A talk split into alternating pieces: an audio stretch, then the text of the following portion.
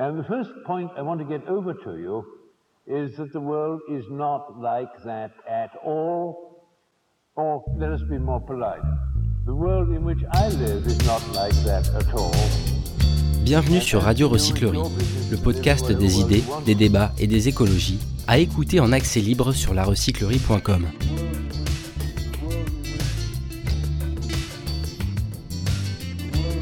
« 50 ans après la publication du rapport Meadows, son co-auteur Jürgen Randers fait le point sur des années d'alerte lancées et donne des pistes pour changer le cours de l'histoire.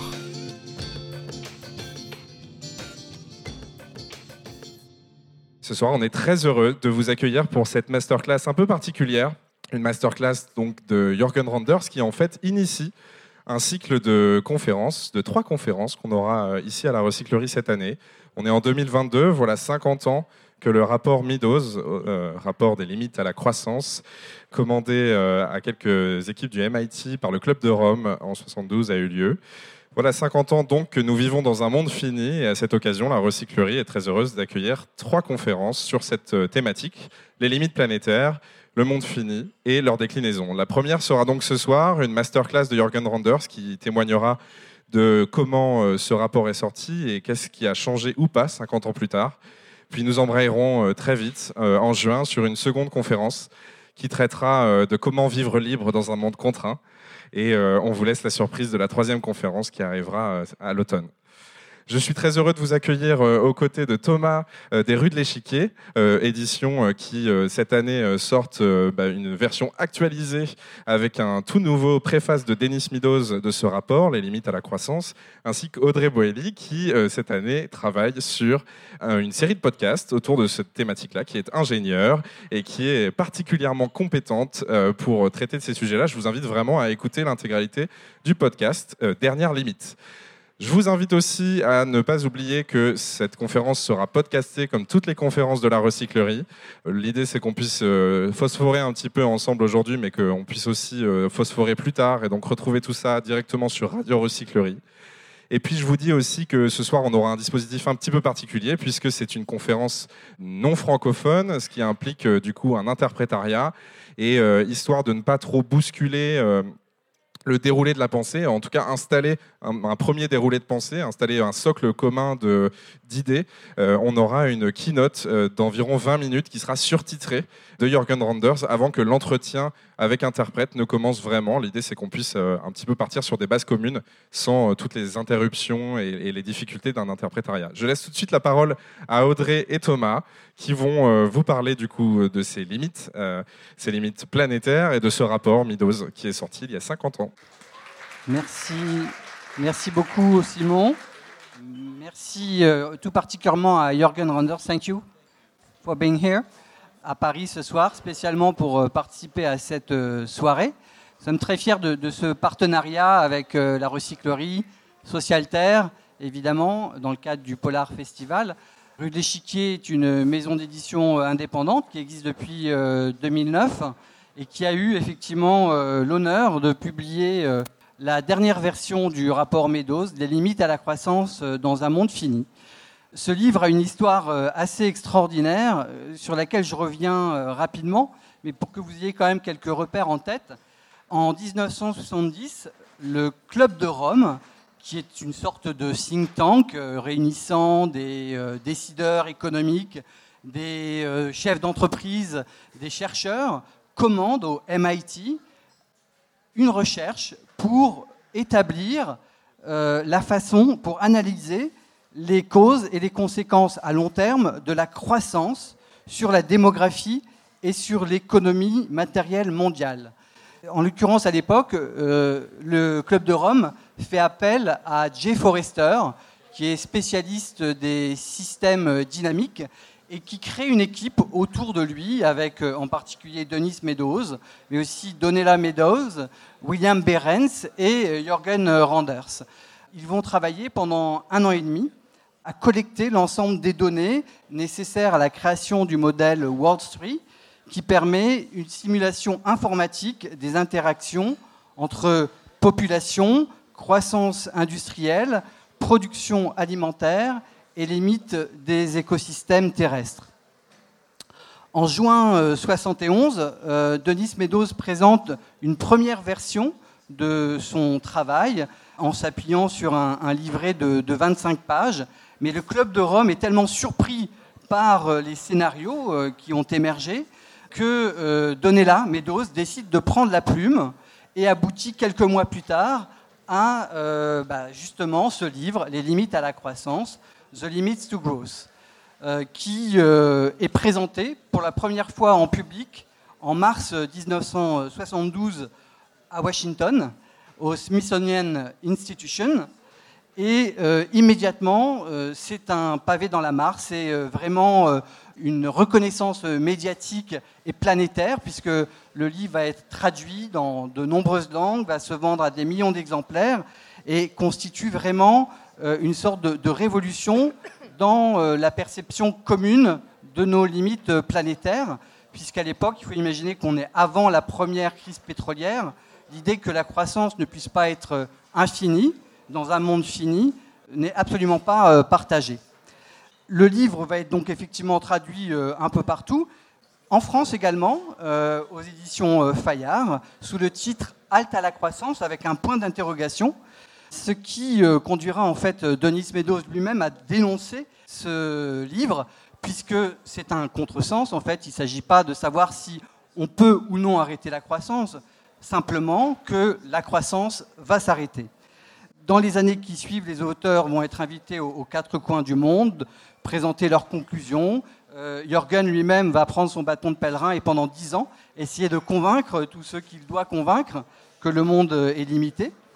Et ensemble, avec euh, Denis et Donella euh, Meadows, ils vont reprendre en 84 et en 2004 leur travail fort des données de nouveau, des nouvelles données disponibles et aboutir à la publication euh, d'une version donc actualisée du rapport Meadows, les limites à la croissance dans un monde fini, que nous avons publié en français en, 2012, dans une collection qui s'appelle Initial DD et qui en fait regroupe des euh, ouvrages fondateurs en écologie, dont euh, par exemple le livre de David Holmgren, Permaculture, ou Biomimétisme de Janine Benus.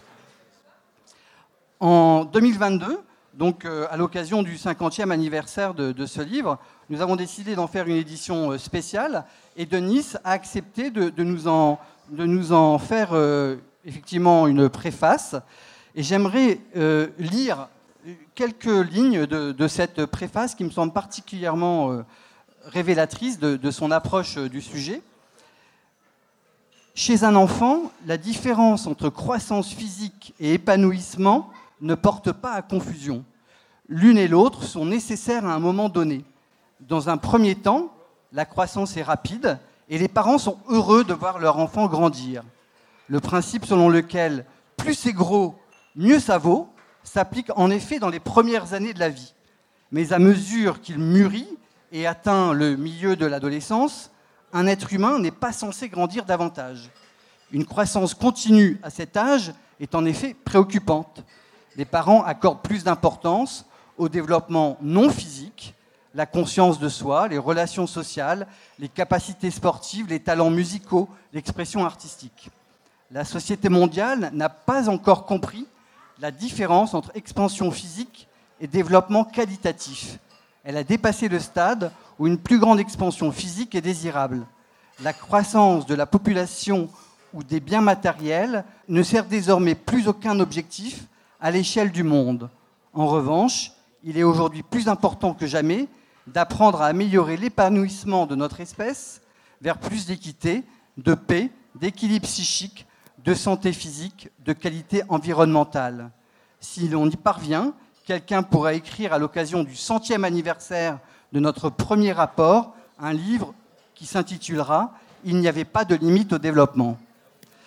Je, voudrais conclure juste euh, en rendant hommage, euh, même si c'est Jürgen Randers qui est aujourd'hui présent, à Donella Meadows, qui est décédée en, 2001 et qui a très largement contribué donc à l'écriture de ce livre. C'est vraiment elle qui a tenu la plume et encore euh, aujourd'hui, Jürgen me l'a confirmé.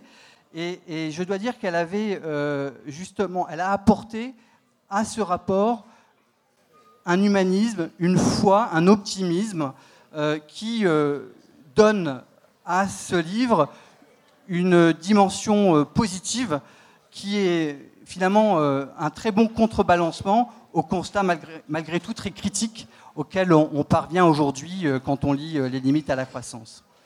Voilà, je, vais passer la parole à Audrey Boelli, qui effectivement est ingénieur, mais surtout journaliste aujourd'hui, et réalisatrice d'un podcast donc, que Simon a cité. Je le recite, s'appelle Dernière limite. C'est disponible sur toutes les plateformes. Et c'est un travail magnifique avec une première interview de Denise Meadows. Et ensuite, comme, elle va vous l'expliquer, elle a souhaité interviewer d'autres spécialistes dans d'autres champs pour mesurer avec eux l'importance des limites planétaires. Voilà, je vous remercie. Merci Thomas. Ben, je suis euh, très très heureuse d'être là aujourd'hui. Euh, je remercie Rue de l'Échiquier, Social Terre et, euh, et, la recyclerie hein, de m'avoir proposé de prendre la parole ce soir. C'est vrai que moi, j'ai un, lien euh, très fort avec le rapport Meadows parce que ce rapport a, bouleversé ma vie. En fait, je l'ai découvert euh, très récemment, ce qui est le cas finalement de beaucoup de monde. Euh, il a été publié à 50 ans, mais, mais très très peu de gens connaissent ce rapport par rapport à l'importance qu'il revêt. Et c'est vrai que quand moi je l'ai découvert, bon, j'étais déjà, comme beaucoup de gens, très préoccupée par la question climatique en tant que journaliste, mais aussi en tant que mère de deux petites filles qui ont 9 euh, et 11 ans aujourd'hui. Euh, mais finalement, en tant que journaliste scientifique, je voyais passer euh, plein d'innovations sorties des labos, plein d'enthousiasme autour des solutions vertes, entre guillemets. Et je me disais que on allait finalement réussir à s'en sortir par des ajustements, par la décarbonation, par des solutions technologiques. Et donc, je dirais, je faisais partie de ceux qu'on peut appeler les techno-optimistes. Et c'est vrai que la lecture de ce rapport a complètement euh, changé ma vision des choses. C'est-à-dire que je me suis rendu compte que c'était une vision complètement simpliste. C'est-à-dire que le climat, finalement, n'était qu'un symptôme d'un problème bien plus large et qu'il est complètement illusoire, finalement, de regarder chaque problème en silo, comme on le fait euh, souvent aujourd'hui. C'est-à-dire sans se préoccuper euh, de l'ensemble des limites physiques de la planète et que la question de la croissance, elle est cruciale, parce que qu'elle soit verte ou non, finalement, euh, ben, croître, c'est toujours consommer plus de ressources et produire plus de déchets. Pour donner un ordre de grandeur, si on prend une croissance de 2% par an pendant un siècle, on va multiplier par 7 euh, la production, la consommation de ressources. C'est monumental. Et donc forcément, à un moment ou à un autre, on finit par toucher des limites les limites physiques de cette planète. C'est ce que disait euh, déjà le rapport Meadows il y a 50 ans. Et ces alertes, elles se multiplient. Euh, il y a quelques mois, euh, les scientifiques ont annoncé que nous avions dépassé la cinquième limite planétaire. Donc les scientifiques ont établi des mesures autour de neuf limites planétaires qui correspondent à des équilibres naturels. Et là, aujourd'hui, on a déjà dépassé la cinquième limite. Après le climat, la biodiversité, les équilibres biochimiques, on a dépassé la limite de la pollution euh, qui inclut la pollution euh, aux produits chimiques, au plastique, etc. Donc, euh, il est vraiment urgent aujourd'hui de prendre conscience qu'on vit sur une planète finie avec des limites, parce que si on ne s'occupe pas de ces limites, bah, ces limites vont s'occuper de nous. C'est exactement ce que dit le rapport Meadows, hein, que les, conséquences vont être très graves en termes de qualité de vie, même de, niveau de la population, qui pourrait survivre sur une planète où on a dépassé euh, ses limites. Donc il est évidemment très urgent de s'en préoccuper. Et c'est vrai que du coup, la lecture de ce rapport, moi, euh, m'a profondément bouleversée, a complètement euh, changé ma vie, que ce soit ma vie personnelle ou je dirais que j'ai basculé dans le fameux camp des Amish et j'ai commencé à faire des choses très étonnantes comme arrêter de prendre l'avion.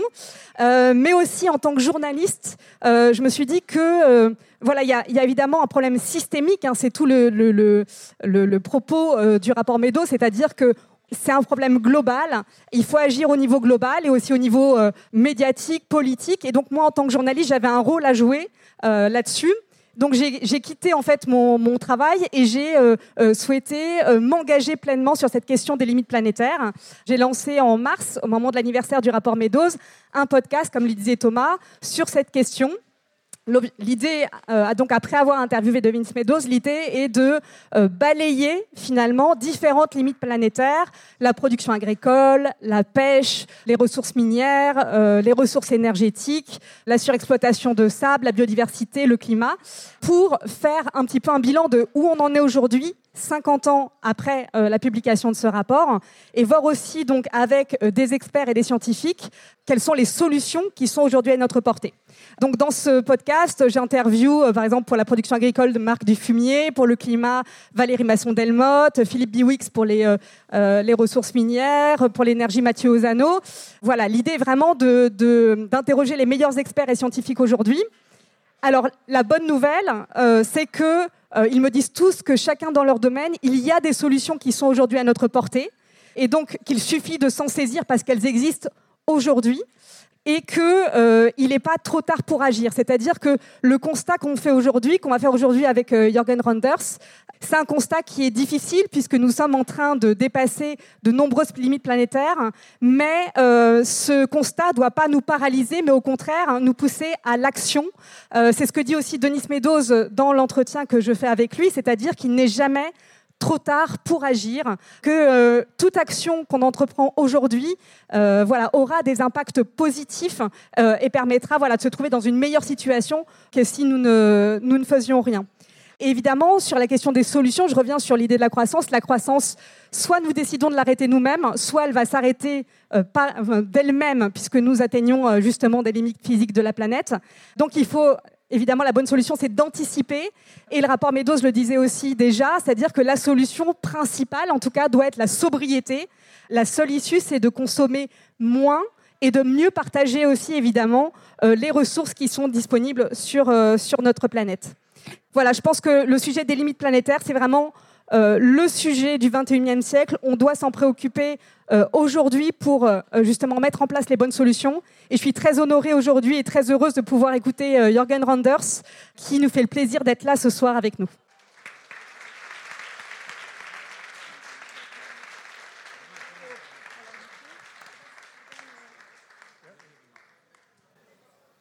Bonsoir en dépit de fait que je parle parfaitement le français, je préfère faire appel à Michel pour me traduire. I'm very happy to be here. I am very Je suis très heureux d'être ici ce soir.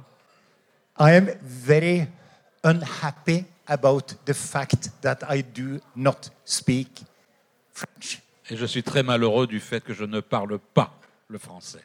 Because this is going to make it difficult for you to understand that I am not a very serious man.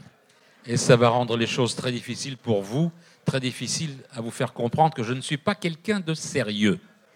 I am very old. Je suis très vieux. And I know more than everyone else.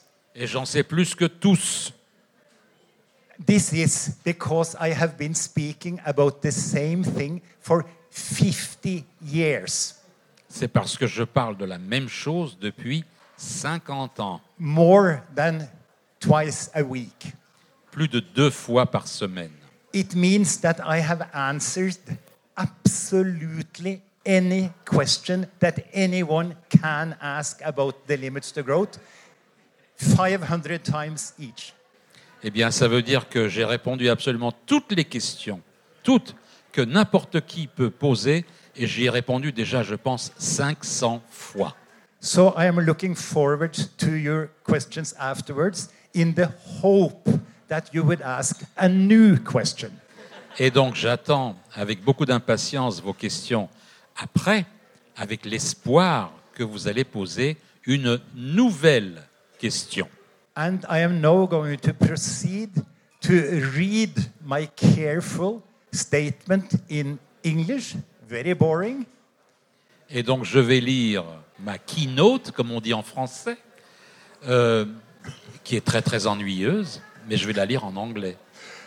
This is sadly going to last for 20 minutes. And then, we, and then we can talk for fun afterwards. Huh? Hélas, ça va durer 20 minutes. Et après, on pourra s'amuser en bavardant. OK? Est-ce que tout le monde est d'accord? Oui. On n'a pas entendu.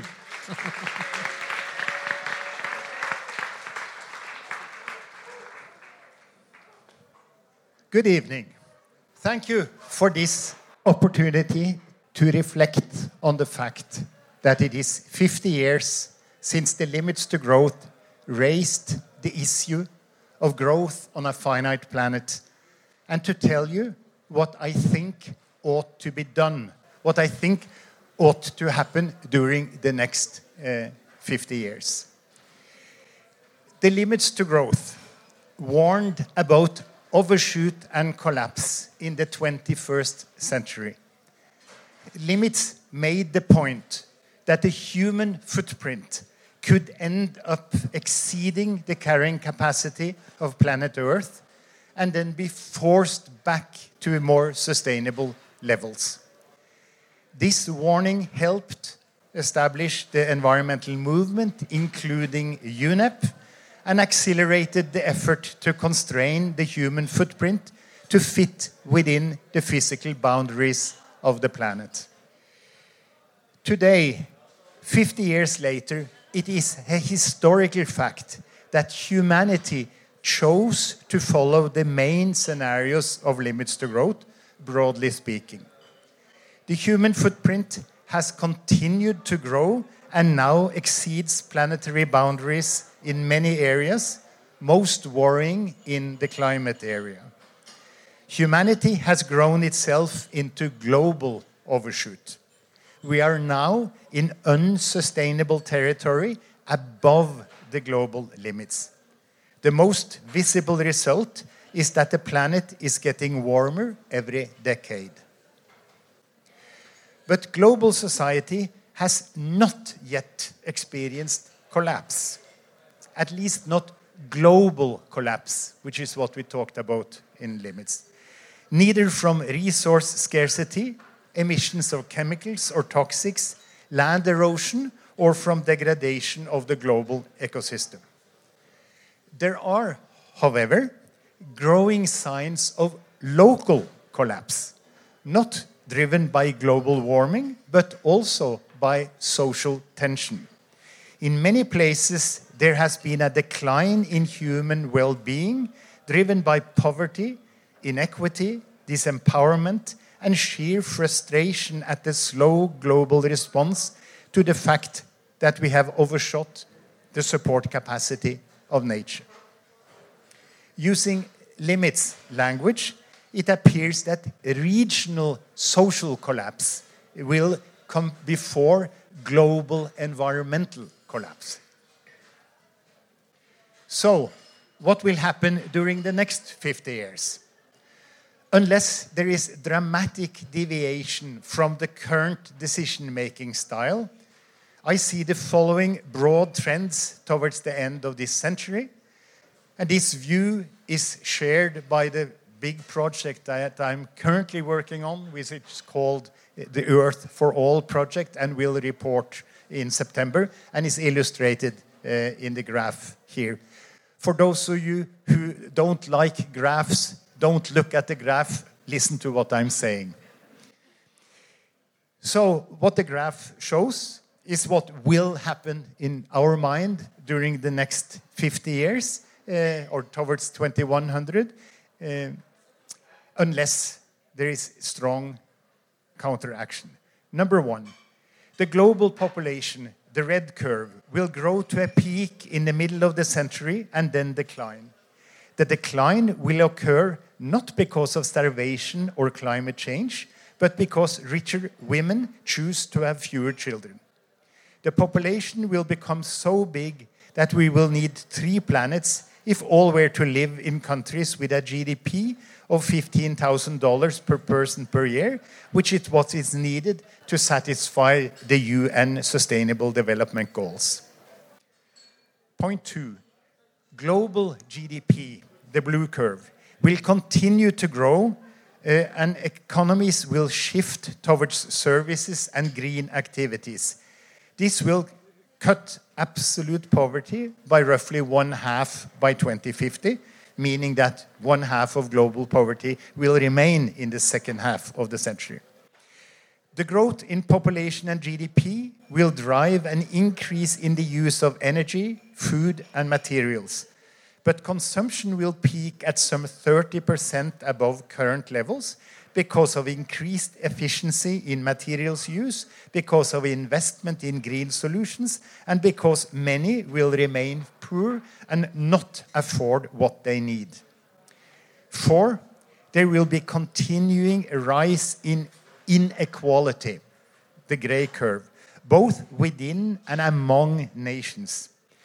This resembles the situation in the US over the last 40 years, where the GDP per person has doubled, but 70% of all American households have had stable income in real terms since I left that country 40 years ago, while taxes on the rich have been reduced in the same period. Five, global warming, the black curve, will reach plus two and a half degrees centigrade by 2100.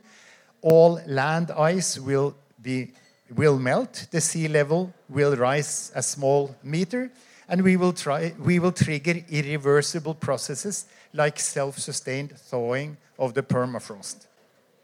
Six, social tension, the brown curve, will rise, sometimes evolving into social conflict because people see little progress in their own well-being.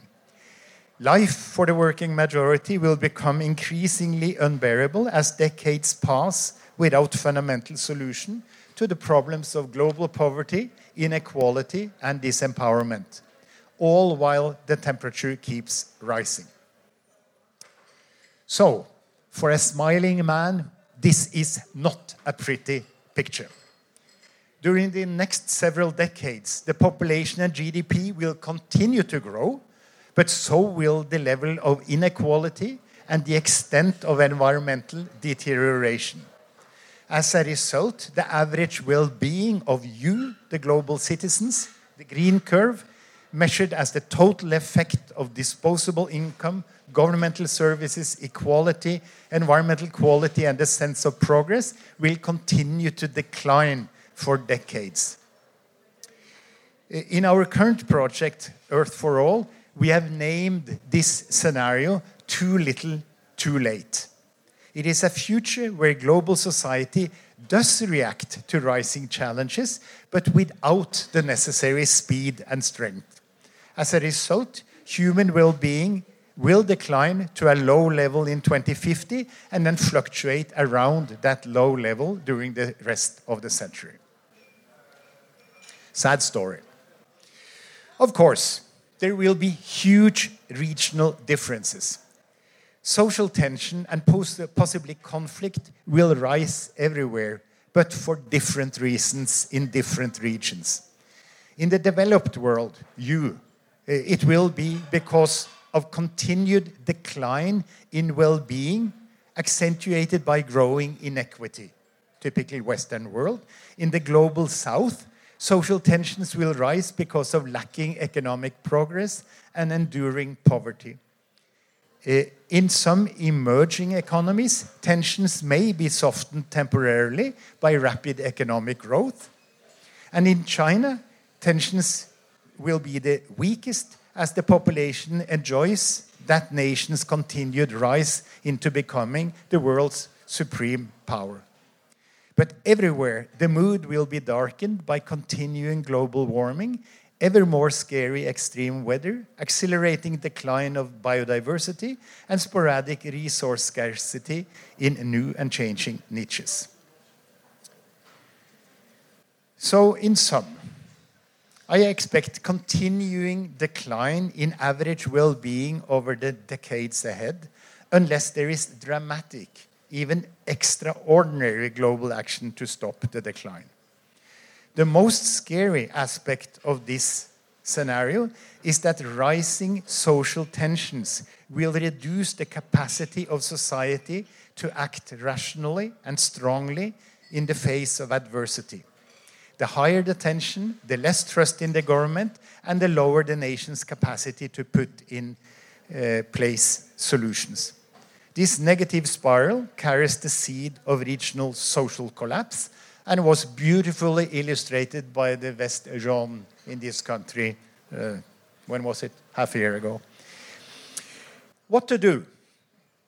One ambition of the Earth for All project is to identify the smallest set of actions that could actually solve the problem. So, what is the smallest set of extraordinary efforts that is needed to ensure acceptable well being for the global majority on a finite planet?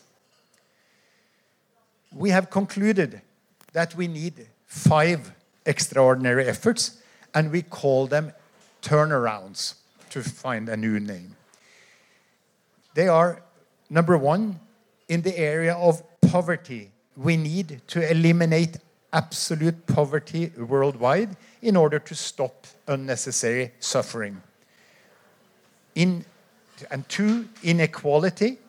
We need to eliminate unacceptable differences in income in order to keep social tension from evolving into revolution. Number three, in empowerment, we must give women equal opportunity in order to create a fair and stable society. Four, in the food area, we need to change agricultural procedures in order to stop ecosystem destruction. And finally, number five, in energy, we need to shift from fossil energy to low carbon energy in order to stop climate change. So, and this might perhaps be the first thing you learn today. The challenge is not to find out what needs to be done. We know already very well what needs to be done to create a better fu future for the human majority within planetary boundaries. The challenge, the problem, is to make it happen, to agree, decide, and implement the five turnarounds. Nothing less will do. Furthermore, it must be done fast enough to break the vicious cycle where declining well being leads to rising social tension, less trust, and reduced uh, collective capacity to solve problems. In short, we must stop the decline in well being before society is no longer able to agree and act. To start smiling, luckily, we also know that the five turnarounds are technically feasible even using existing technology. Uh, and we know that the cost is tolerable. The Earth for All model that we are building and many other studies show that the total cost of solving the problem, the total cost of the five turnarounds, is some between 2 and 4 percent of total income. It is hard to believe but all it will take to change the fate of humanity is to shift a few percent of the world's capital and labor from dirty to clean sectors. From building gas fired utilities and fossil cars to building windmills, solar panels, and electric cars. The bill is so small it can easily be covered by the world's 10% richest, who already control 50% of the world's income. If they object, we will see the same slow progress as we have seen in the climate field over the last 30 years. And not surprising to you, I expect them to object so that we won't see this funding. The five turnarounds will not happen by themselves through the operation of the free market. This is because the necessary green action is not profitable from the investor point of view. If it had been profitable, as many say, we would have seen a true flood of investment into the solutions, given the current surplus of capital in the world. What hinders large scale capital flows into green solutions is the sad fact that the upfront investment cost, the cost of buying an electric car, is too high relative to the future benefits when discounted at the conventional rates of 5 to 15% per year. So the free market can't do it alone. The free market must be helped by the government if it is to save the world. Governments can do a lot. Governments can influence the perceived profitability of extraordinary action in various ways. The government can tax, subsidize, regulate, and ban. Taxing is most difficult. The world has tried for decades to introduce a global carbon tax without much luck. Subsidies, for example, to renewable uh, to, wind and sun power and electric cars have proved much more effective, as have bans, for instance, on nuclear energy uh, in other countries than France. But subsidies and bans can only be introduced in democratic society if there is broad support for such action. We need political support from voters who do not typically like higher taxes and more regulation. We need support from voters who justly fear losing their current fossil job before they find a new job in the green sector. Gathering political support for collective, strong action will be hard, but there is no alternative, the way I see it. So, in summary, I believe the crucial cha- challenge in this decade is to gather broad popular support for strong state action. But I fear that broad support will only be achievable if we propose to pay for the necessary action in unconventional ways. It won't help to simply increase the taxes and enlarge the government. The simplest and most conventional solution would be to pass the bill to the rich. Taxing the rich minority has the advantage of reducing inequality and reducing social tension. Another approach would be to pay COVID style with governmental loans that are not intended to be paid back. A final approach would be to print fresh money and earmark it for unprofitable green activity. And so I should start smiling a little more. The good news, the good news, the good news from Earth for All is that it can all be done. It is possible to implement the five turnarounds in a scenario called Giant Leap, which is the next picture. Uh, the necessary action is simple and it is as follows. Again, five things. Point number one remove global poverty by using alternative development strategies. That is not the Washington consensus, not the free trade, the market solution, uh, but for instance, what the Chinese did in, over the last 40 years, and support this by transfers from the rich world. Number two, reduce inequality by increasing taxes on the rich and using the money to build a public sector that provides well being to the working man and woman. Number three, empower women by increased spending on health, education, contraception, and opportunity. Number four, reduce biodiversity loss by rapid introduction of regenerative agriculture, new meats, and reduced waste. And five, reduce climate change by rapid electrification, more renewable energy, carbon capture and storage, and increased energy efficiency.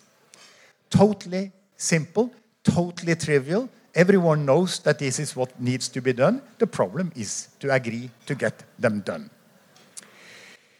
In Earth for All project, we have built a new world model, an integrated global assessment model in order to help answer the crucial question Will the proposed action actually solve the problem, and at what cost?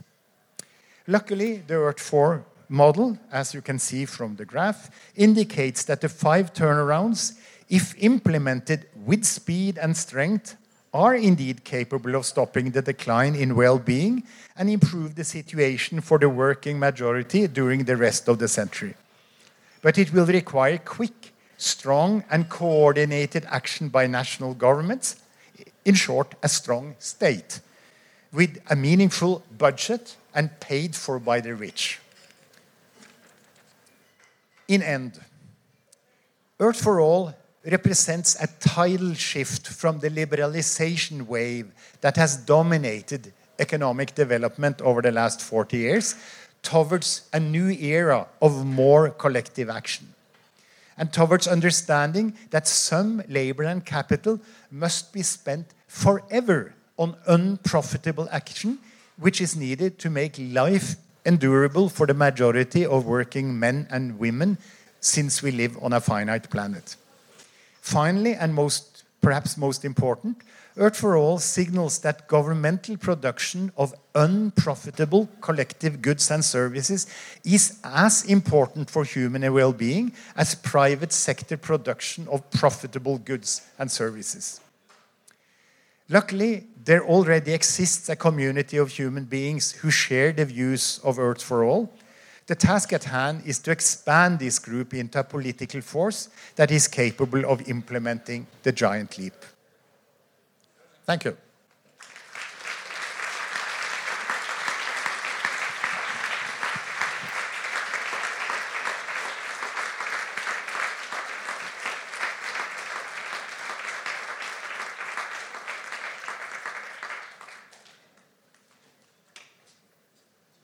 Bonsoir à tous. Je suis ravie de poursuivre cette conférence assez inédite euh, avec Jorgen et de pouvoir parler euh, des conséquences euh, de ce rapport, mais aussi de son rapport personnel à tout ça après sa présentation, et puis surtout de ce qu'il pense de la situation actuelle et de ce qui va suivre. La première question va être sur le contenu du rapport puisque le rapport Midos prévoyait que la fin de la croissance surviendrait 50 ans après la publication. Donc nous y sommes. Jordan, où en est-on aujourd'hui? I will try to make my answers much shorter than I normally speak. Je vais tenter de répondre beaucoup plus brièvement que je ne le fais d'ordinaire.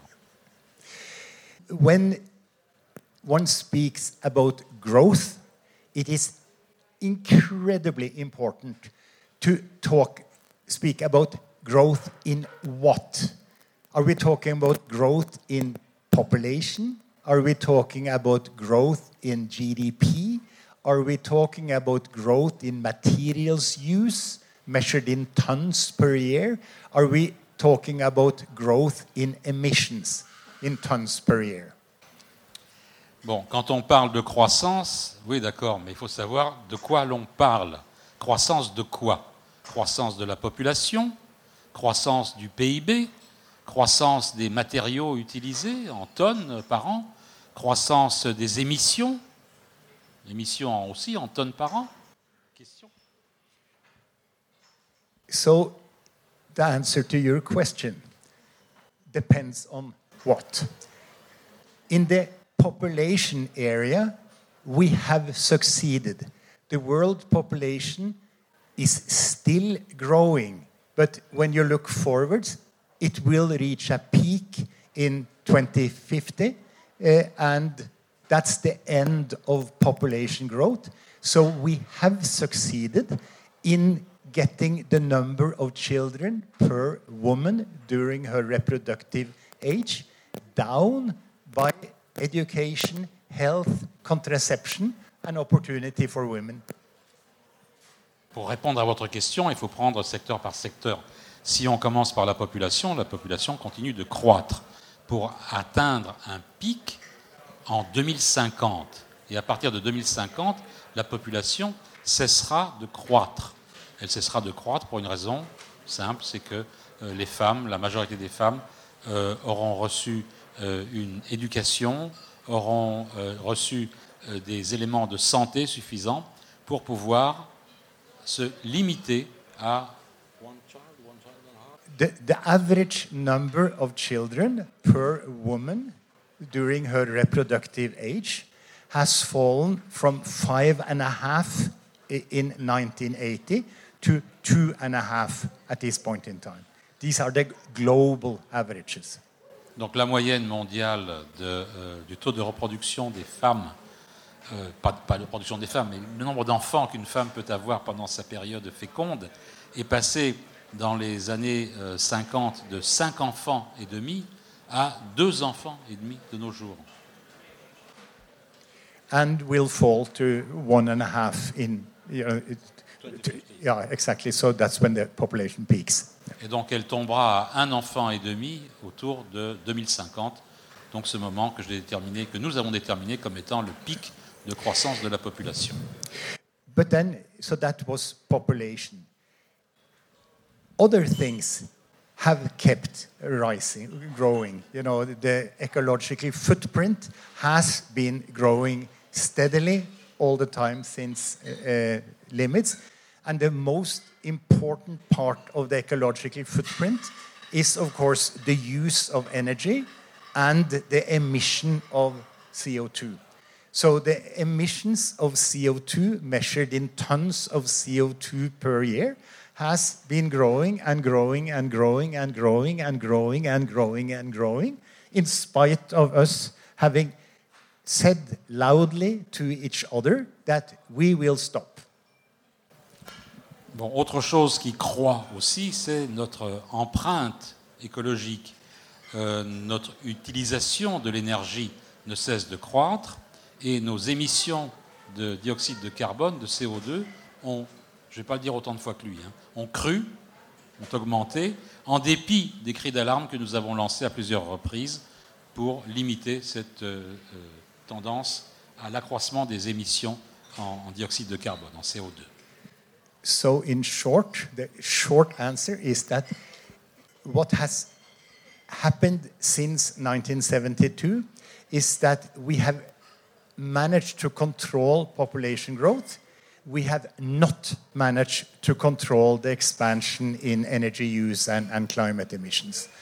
Alors, en bref, pour répondre à votre question, depuis 1972, nous avons réussi, d'une certaine manière, à contrôler la croissance de la population, mais nous n'avons pas réussi à euh, limiter notre utilisation, à l'exploitation de, de l'énergie. Il y a aussi un concept euh, qui est utilisé dans le rapport qui est le concept de croissance exponentielle. Et j'aimerais bien que vous l'expliquiez peut-être et que vous nous dites aussi euh, où on se situe par rapport à cette courbe, euh, par rapport aux émissions de CO2, par exemple. Exponential growth is growth at a certain fixed percentage per year. So, in the 1970s, the world population grew at 1.8% per year. At this point in time, the world population only grows at 0.7% per year. So, we have not seen exponential growth in the population. We have seen sub-exponential growth, namely growth at a declining growth rate.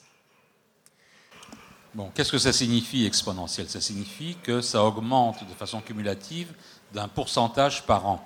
Dans les années 70, la population augmentait en moyenne de 1,8% par an.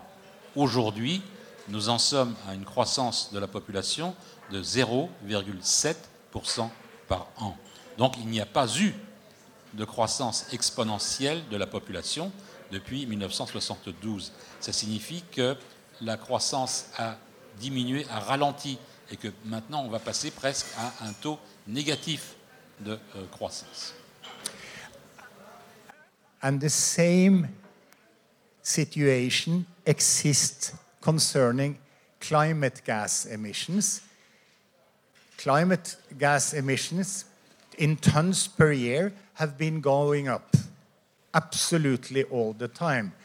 But luckily, the growth rate is now finally starting to go down so that we expect the peak in emissions to occur around 2030, 2035, you know, in the 2030s. Then finally, man-made emissions will no longer increase. Uh, still, we will be emitting a lot of stuff, but at least it will be less and less uh, every year. Bon, en ce qui concerne euh, l'émission de gaz euh, qui ont un effet sur le climat, ça a suivi la même courbe, grosso modo. Euh, chaque année, nous avons des émissions de gaz à effet de serre de plus en plus importantes. Mais heureusement, heureusement, la tendance de la croissance a ralenti. Et nous prévoyons qu'il y aura un pic d'émissions de gaz à effet de serre dans les années 2030-2035. Les émissions ne vont pas croître, mais elles vont rester quand même à un niveau très inquiétant. euh, il y a 50 ans, lorsque vous étiez jeune chercheur et qu'on vous, qu'on vous a confié euh, ce rapport, avez-vous conscience euh, des enjeux écologiques? So when the Club of Rome came to MIT, our school, with the money and asked for a project, I had, of course, never even thought about the fact that the planet is small and that you know the environment is, is very limited. Uh, but it did not take many weeks, you know, reading about things in this perspective before, even though I was 25, you know, to understand that this is really serious. So I was at the right, in the right spot at the right time, and it took, you know, only a few weeks to convert me. En fait, lorsque le club de Rome est venu au MIT, au Massachusetts Institute of Technology, avec de l'argent pour commander un projet, moi, je n'avais jamais réfléchi au fait que la planète était finalement toute petite et que l'environnement était limité.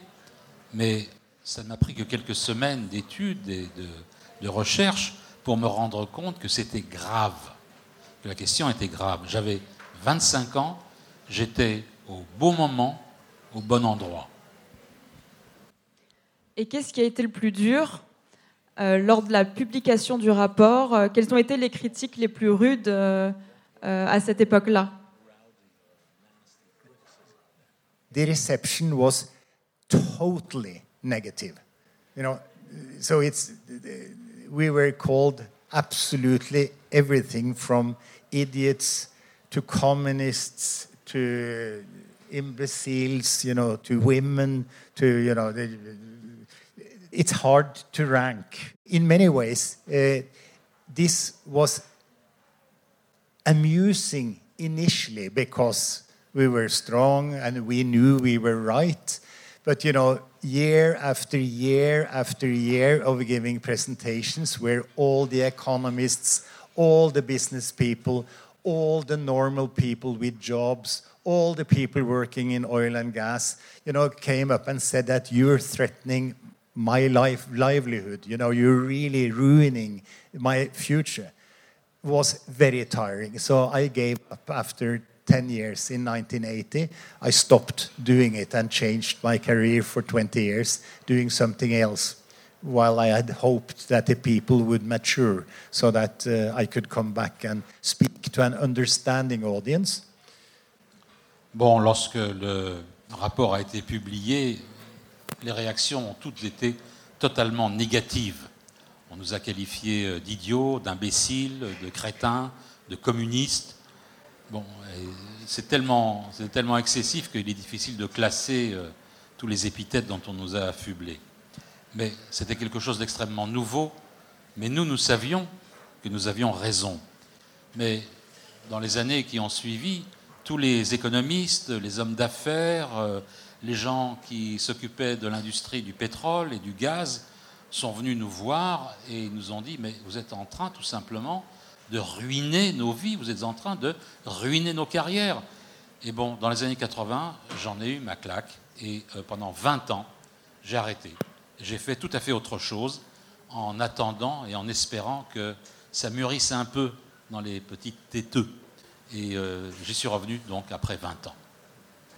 Et qu'est-ce qui vous a fait revenir justement?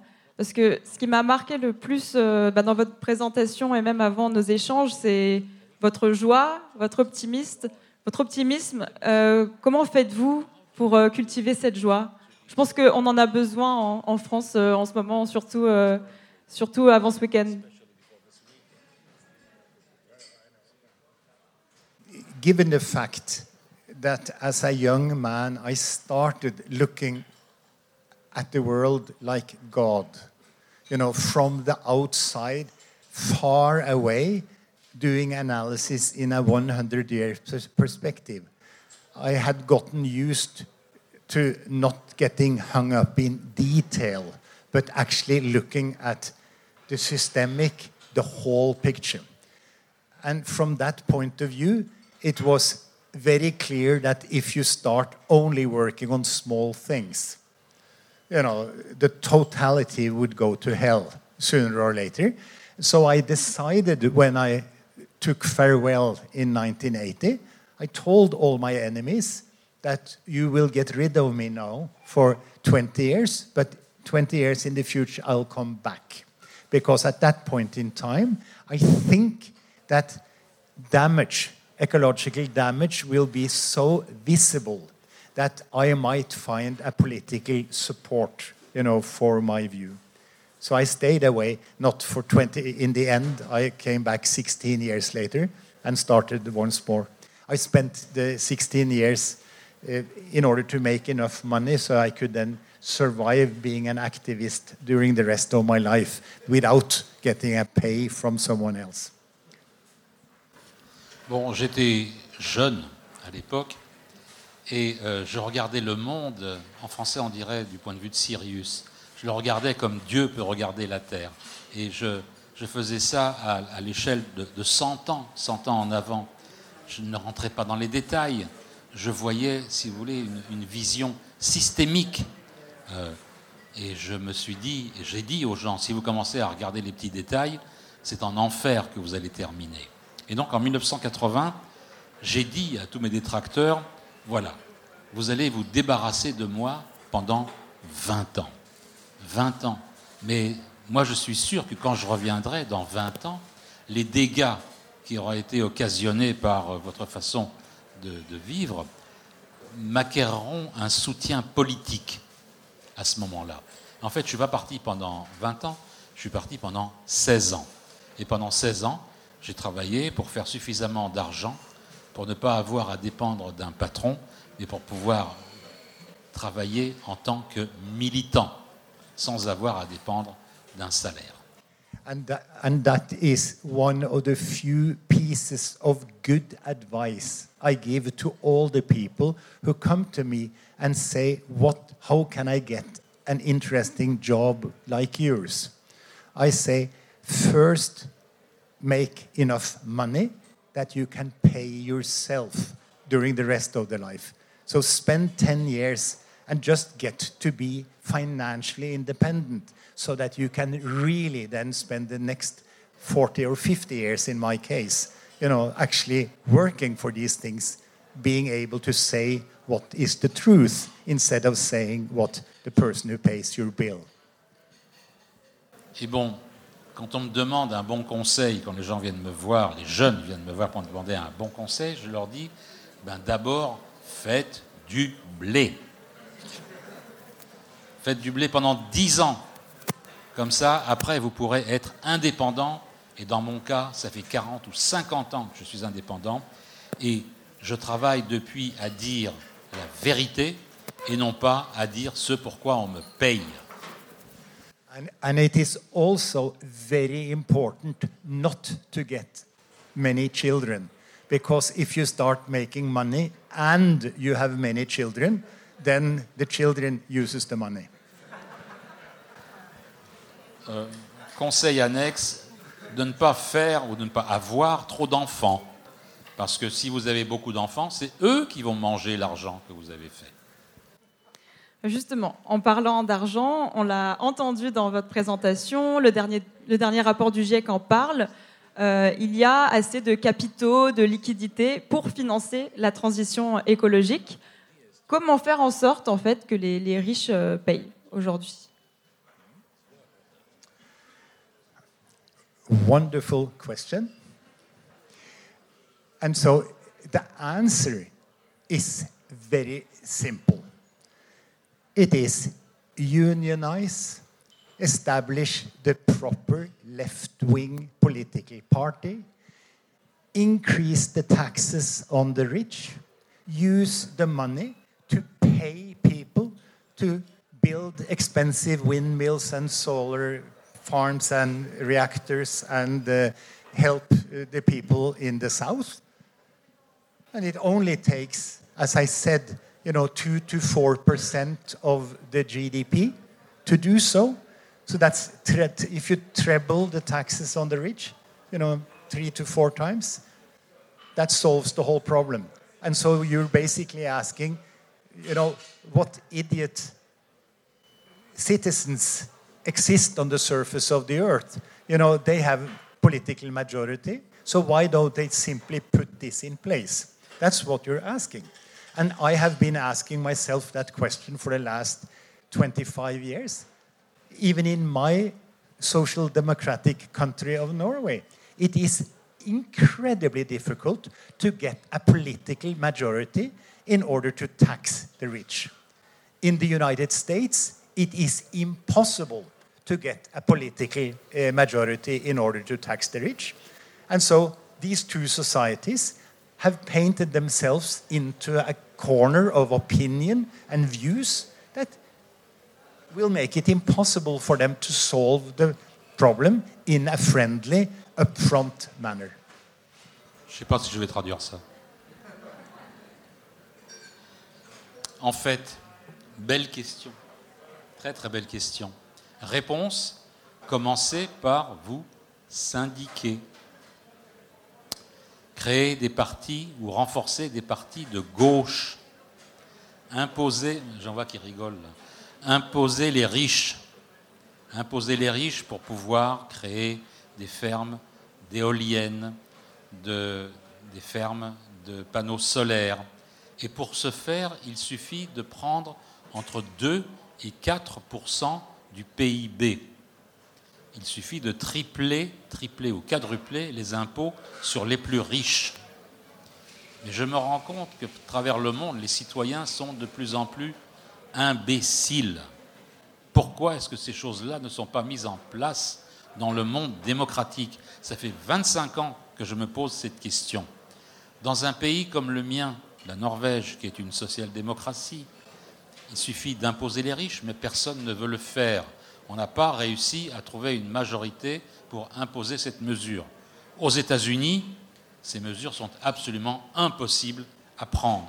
Et ces deux pays, donc, la Norvège, les États-Unis, se sont mis dans les marges et ne peuvent pas résoudre ce problème qui est le plus grave. That was a very good. Euh, il nous reste environ 15 minutes. Je vais vous laisser euh, ce temps pour euh, poser quelques questions. Hello, uh, you said that uh, the population will, will drop in around uh, 2050.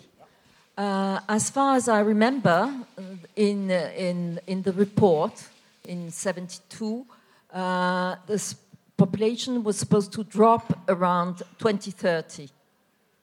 So, how come that difference of uh, 20 years? Alors, vous avez dit dans votre présentation qu'il y aurait un pic de population. À partir de ce moment-là, la population décroîtrait. Ce serait en 2050. Mais moi, j'ai lu d'autres rapports où il est dit que euh, ce pic de population serait atteint en 2030. Alors, d'où vient ce- cet écart de 20 ans? This is because the limits to growth did not include a forecast of what would actually happen. The book only contains 12 different possibilities for the future.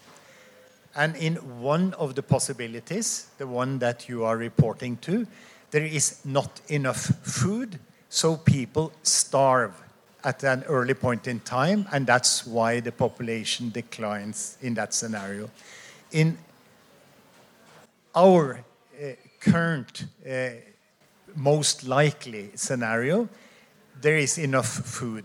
There is no problem. And also, there is enough economic growth to make women richer and health systems and educational systems richer. So they choose to have fewer babies instead of people dying from starvation. So that's what moves the peak. Dans le livre qui a été publié donc euh, originellement en 72, il n'y avait que 12 scénarios pour l'avenir. Euh, dans un de ces scénarios, celui auquel vous faites référence, euh, nous pensions qu'il n'y aurait pas assez de nourriture, que ça amènerait à des famines et donc à de, une grosse mortalité qui amènerait effectivement une décrue de la population. Mais ce n'est pas le cas. nous avons suffisamment de nourriture. Nous avons aussi une croissance économique importante. Et cette croissance économique a fait que les femmes sont devenues plus riches, elles ont eu une meilleure éducation, une meilleure santé, et donc elles ont eu moins d'enfants. D'où la différence entre le scénario de 1972 et ce que nous voyons aujourd'hui, et donc la différence sur ce pic qui adviendra en 2050. And also remember that these are global averages. You know, the situation is going to be very ugly in Africa, south of Sahara, over the next 40 years, where most of the starv- starvation will be. More people will die in the United States of uh, obesity. You know, so there will be huge differences. Mais n'oubliez pas non plus que ces chiffres sont des moyennes. En fait, euh, ce qui va se passer, euh, la situation va devenir horrible en Afrique et dans le sud du Sahara au cours des 40 années à venir. Et aux États-Unis, euh, énormément de gens vont mourir, non pas de faim, mais en raison de l'obésité. Et ce sont des situations qui sont complètement différentes. Hi. Um, I have a question concerning the um, action that you presented.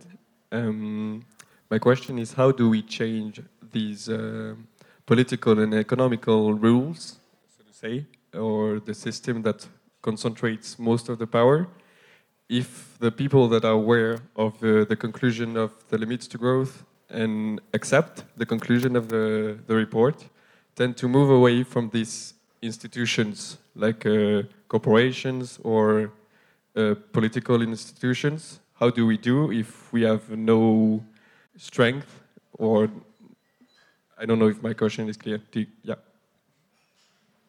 C'est quoi le plan d'action? D'accord, il faut changer la politique et l'économie, euh, abattre les lieux de concentration du pouvoir, mais supposons que les conclusions du livre, du rapport sont acceptées.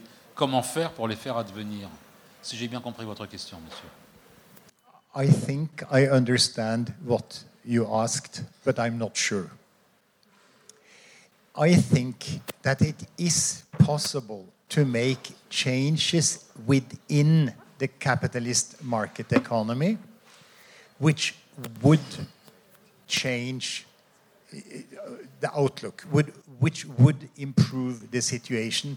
And to make a very long uh, story, if voters were intelligent enough to put in place a political party that then appointed in the parliament a senate of 10 people who are appointed for lifetime and have veto rights on decisions that lead to higher greenhouse gas emissions.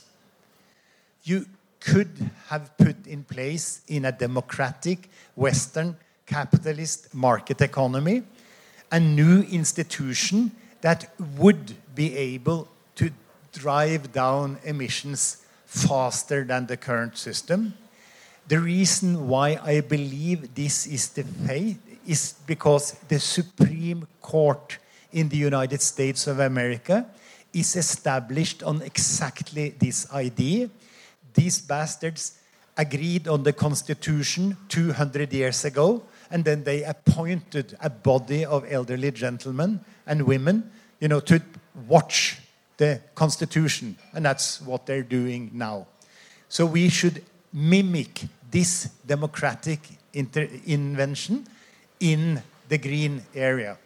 That's one way of doing it. The other solution is, of course, the Chinese solution, where you leave to the intelligent, educated people that are joined in the Communist Party to make decision on behalf of everyone else. Je, je crois comprendre votre question, monsieur. Je crois la comprendre.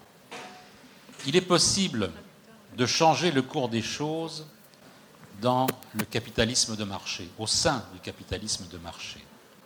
On peut améliorer la situation. Si à condition que l'on ait des électeurs intelligents qui mettent en place un parti politique suffisamment fort pour envoyer au Parlement ou à l'Assemblée nationale suffisamment de représentants qui mettent en place une sorte de Sénat de 10 personnes, 10 personnes, 10 sénateurs à vie qui auraient un droit de veto sur toute politique qui irait vers l'accroissement des émissions de gaz à effet de serre. Ce serait une nouvelle institution, un nouvel organe de, de gouvernement. Et ça irait beaucoup plus vite ainsi. Regardez un petit peu ce qui se passe du côté des États-Unis. Il y a ce que l'on appelle, ce qui s'appelle la Cour suprême. Ces salopards, il y a 200 ans, ont mis en place cette institution totalement inamovible, avec pour but de veiller à ce que tout le monde se plie à la constitution qui venait d'être établie. Donc c'est une façon de pouvoir le faire. On pourrait peut-être faire pareil dans tous les pays démocratiques, dans tous les pays qui visent à avoir un monde vert. Une autre façon de faire, c'est de regarder du côté chinois. Et là, qu'ont fait les gens intelligents? Ils ont rejoint le Parti communiste chinois et ils règnent à vie sur la population.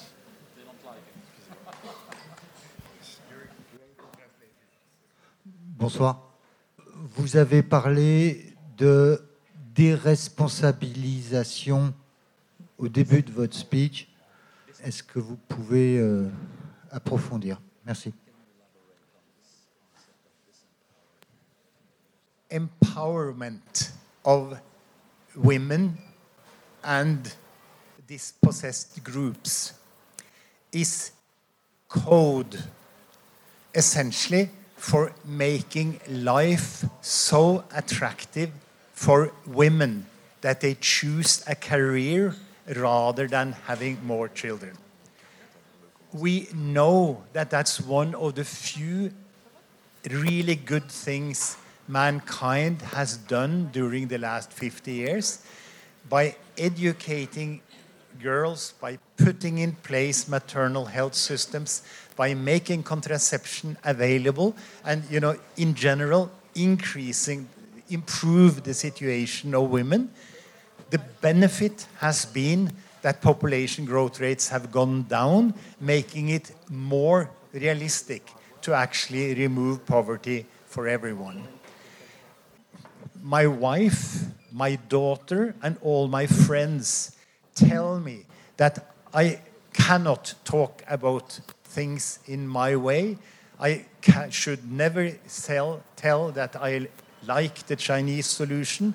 I shall never say that I think it is a good idea to only have one child, etc. So we have ended in the project to use these very obtuse words to describe what is very simple, namely, if you create a society where women have nice and important lives outside the home, you get the benefit of a much more stable society, a much less popular society, and a society which can develop on a finite planet. Déresponsabilisation et responsabilisation. Traduit grosso modo, hein, parce qu'en français, le dit le traducteur, l'interprète. Empowerment est utilisé en anglais et utilisé aussi dans toutes les entreprises en France. Empowerment. Mais quand on commence à expliquer ce que c'est empowerment, les gens, les cadres et les cadres supérieurs ont tendance à renacler. Il s'agit de responsabiliser les, euh, les moyens.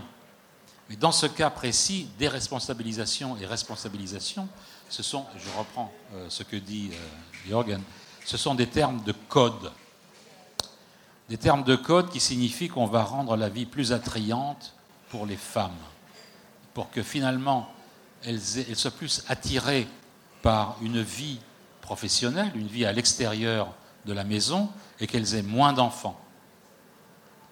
Et que euh, une des rares bonnes choses qui se soit produite au cours euh, du demi-siècle passé, c'est que euh, les filles ont été éduquées, ont été envoyées à l'école, euh, la contraception a été mise en place et l'avantage a été que la population a pu décroître et avec cette décroissance de la population, on a diminué également la pauvreté.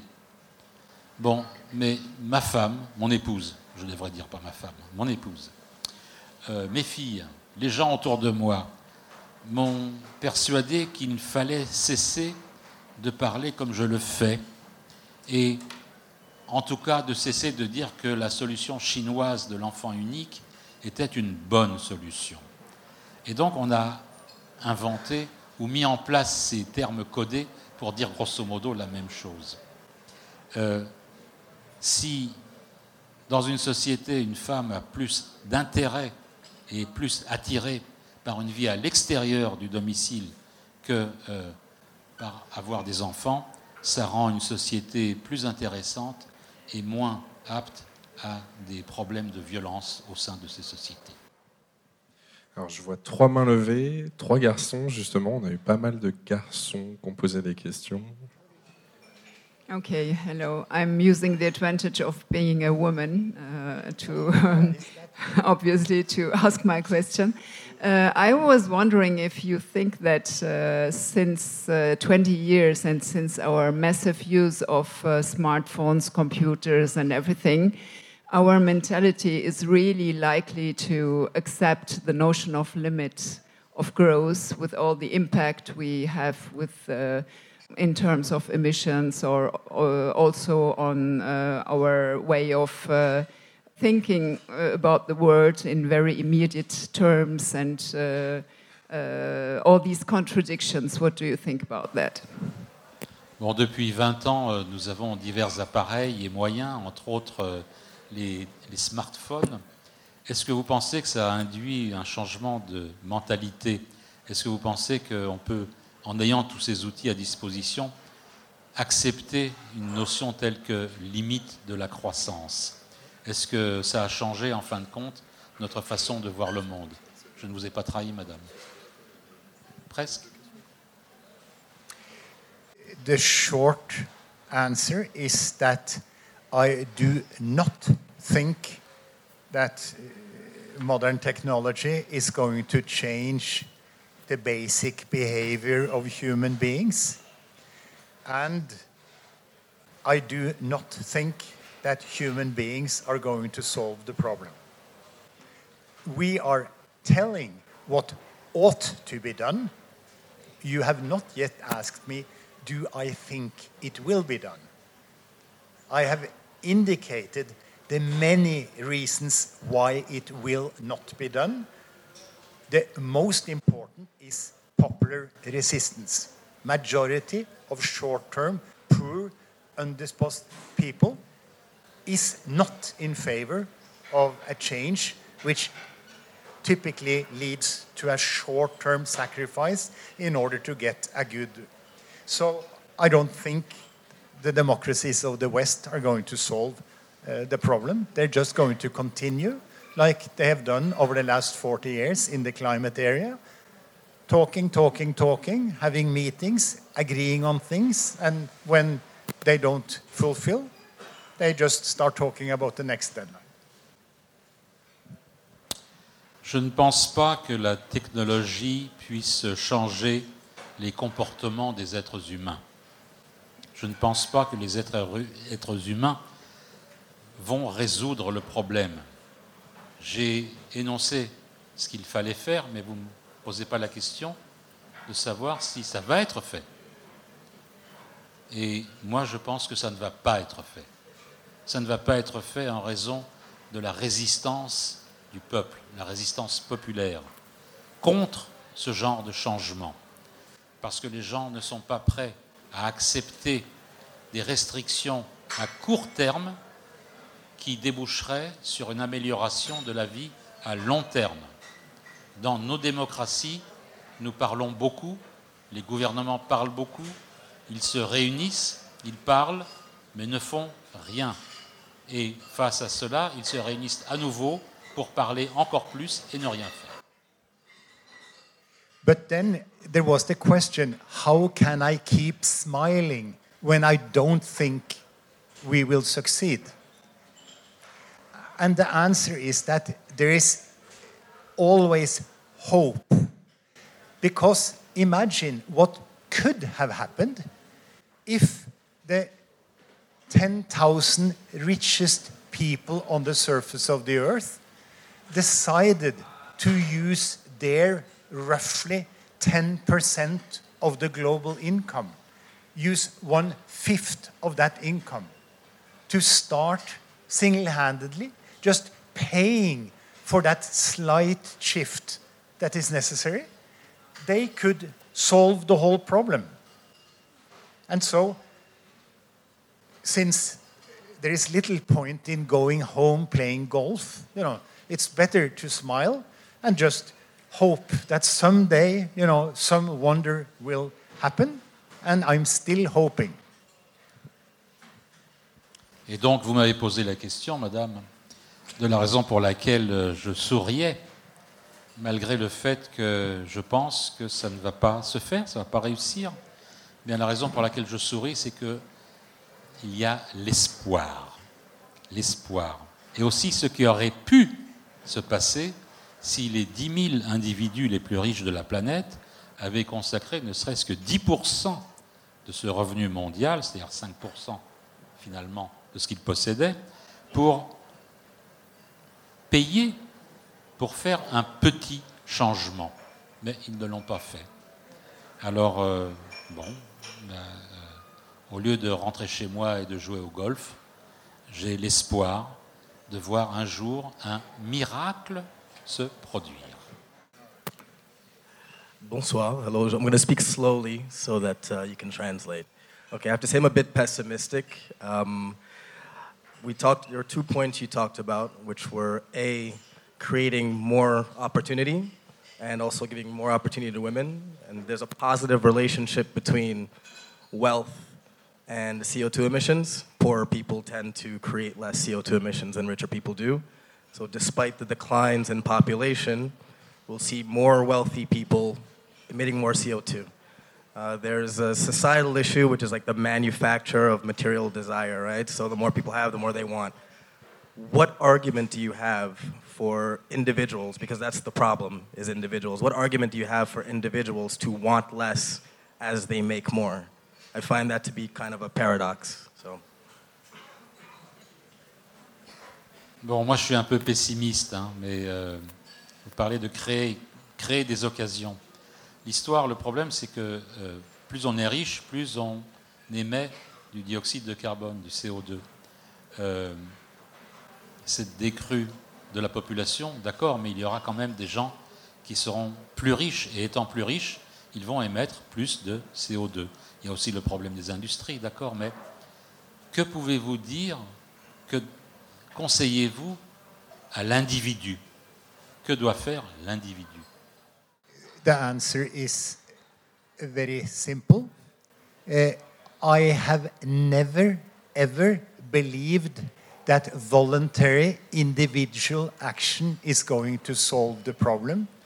This is a collective problem, has to be solved not by well-meaning elderly gentlemen, you know, stopping to consume this, that, and that, or stopping flying airplanes, you know, to get to give this uh, talk. You know, we need a strong state. We need common laws. We need to take from the rich and give to the poor. You know, and that it cannot be done by voluntary individuals. This needs to be organized in an organized fashion. Ben, c'est très simple, c'est très très simple. Je n'ai jamais cru à une action individuelle volontaire. Ça doit être une action collective.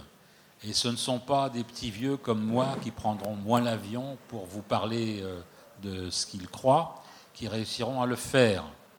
La solution, c'est un État fort qui prendra des mesures fortes, qui prendra aux riches. C'est ainsi qu'on pourra réorganiser ou organiser les choses. Hi, thank you for your speech. Um, I have a question about capitalism. You were saying that it was uh, compatible with making all these solutions happen, but uh, as a young woman today in this world, uh, I am doubting about uh, the situation of, of the world, of the overall situation. And I'm, I am wondering about capitalism and what do you think about uh, the way the world is working right now? And do you think uh, it, can, it can work later? Thank you. Vous avez dit que la solution pouvait être trouvée au sein du capitalisme de marché. Mais moi, en tant que jeune femme d'aujourd'hui, j'ai des doutes sur euh, cette façon de voir. Quelle est votre vision des choses? Que pensez-vous effectivement du monde tel qu'il est aujourd'hui euh, avec ce capitalisme de marché? So my answer reminds me of the answer to Leah about growth. So you must now, in order to speak meaningfully about capitalism, we need to speak about what aspects of capitalism. And I'm taking the time because this is very important to understand. So, the main element in capitalism is private ownership.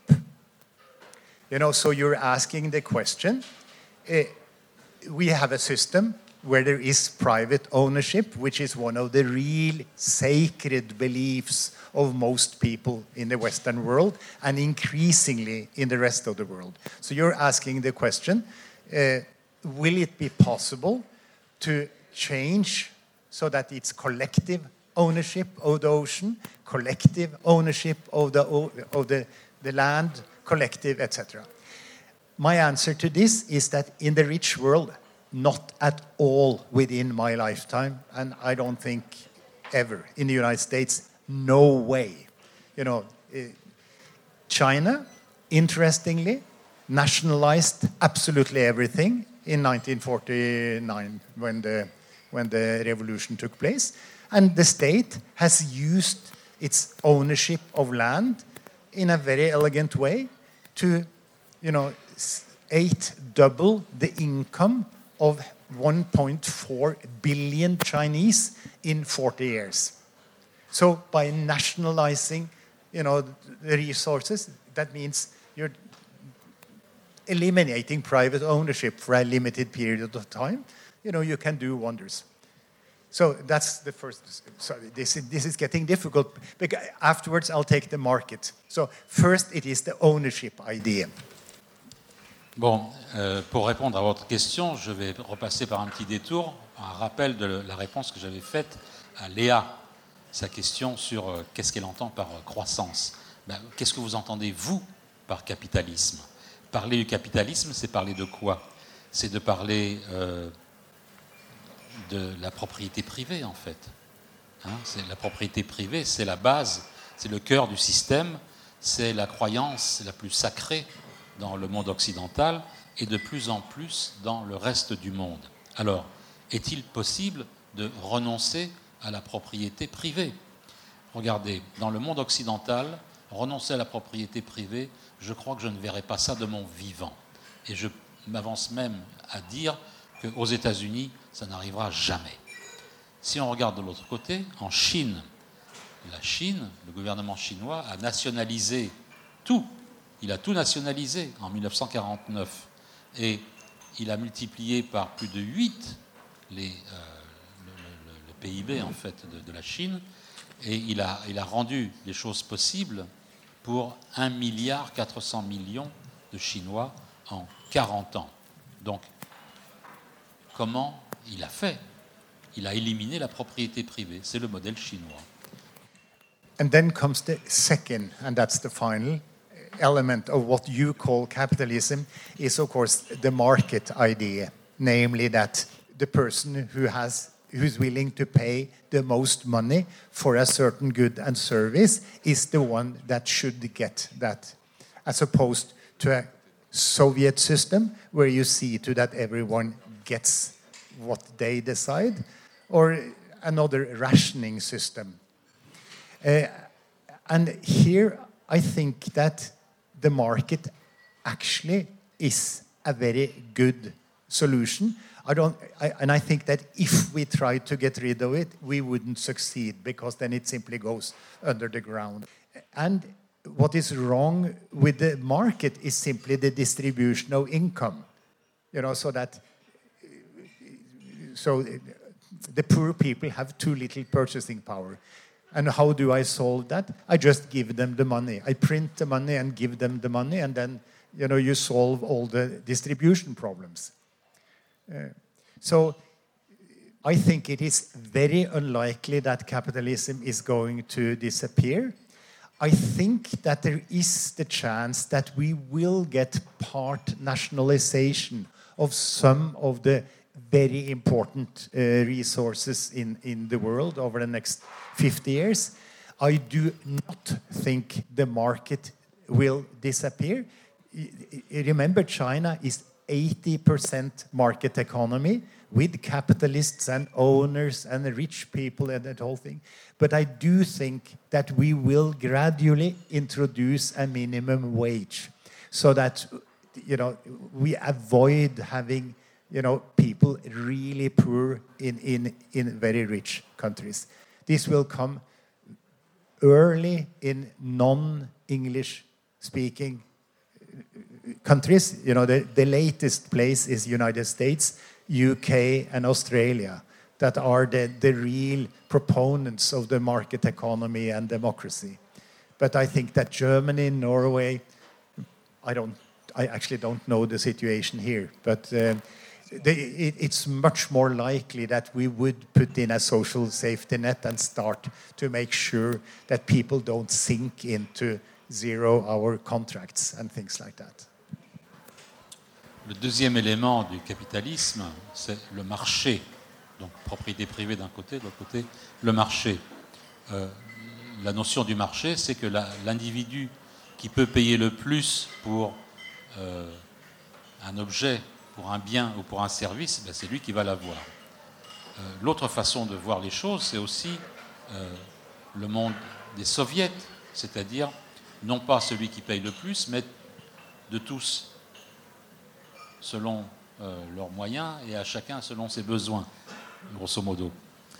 C'est ce qu'a fait, ce qu'a fait la Russie à un temps. Mais le marché, le marché est une bonne chose, c'est une bonne solution. Hein. Le, problème, c'est pas le marché, le problème c'est la mauvaise distribution du revenu. Et les gens au plus bas de l'échelle n'ont pas suffisamment de, pouvoir d'achat. Et donc, ma solution pour ça, c'est ben, qu'est-ce qui empêche l'État d'imprimer suffisamment d'argent et de distribuer cet argent aux plus indigents?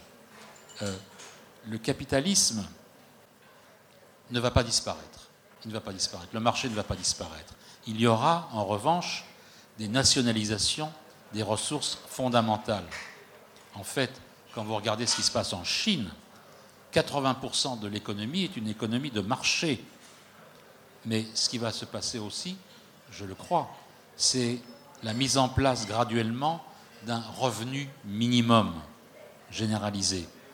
Non pas dans les pays anglophones, parce que ce sont eux qui renaclent le plus, à commencer par les États-Unis, le Royaume-Uni, l'Australie, mais cette idée de revenu minimum fait des avancées dans des pays tels que l'Allemagne, tels que la Norvège, je ne connais pas la situation ici en France, et c'est ce revenu minimum qui va mettre en place un filet de sécurité pour empêcher que les plus pauvres sombrent complètement.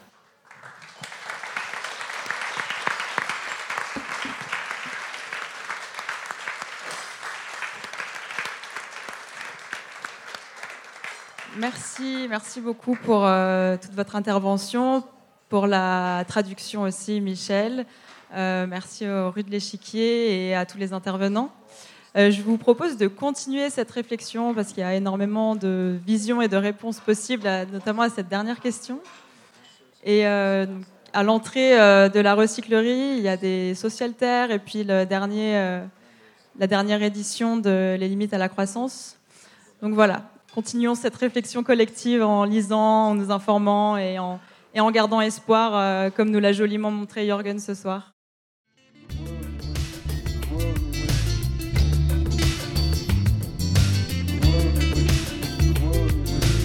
Merci pour votre écoute. Toutes nos émissions sont disponibles en podcast sur larecyclerie.com. Vous pouvez également suivre nos actualités sur Facebook, Instagram ou encore mieux, venir échanger avec nous à la recyclerie au 83 boulevard Ornano à Paris, métro porte de Clignancourt.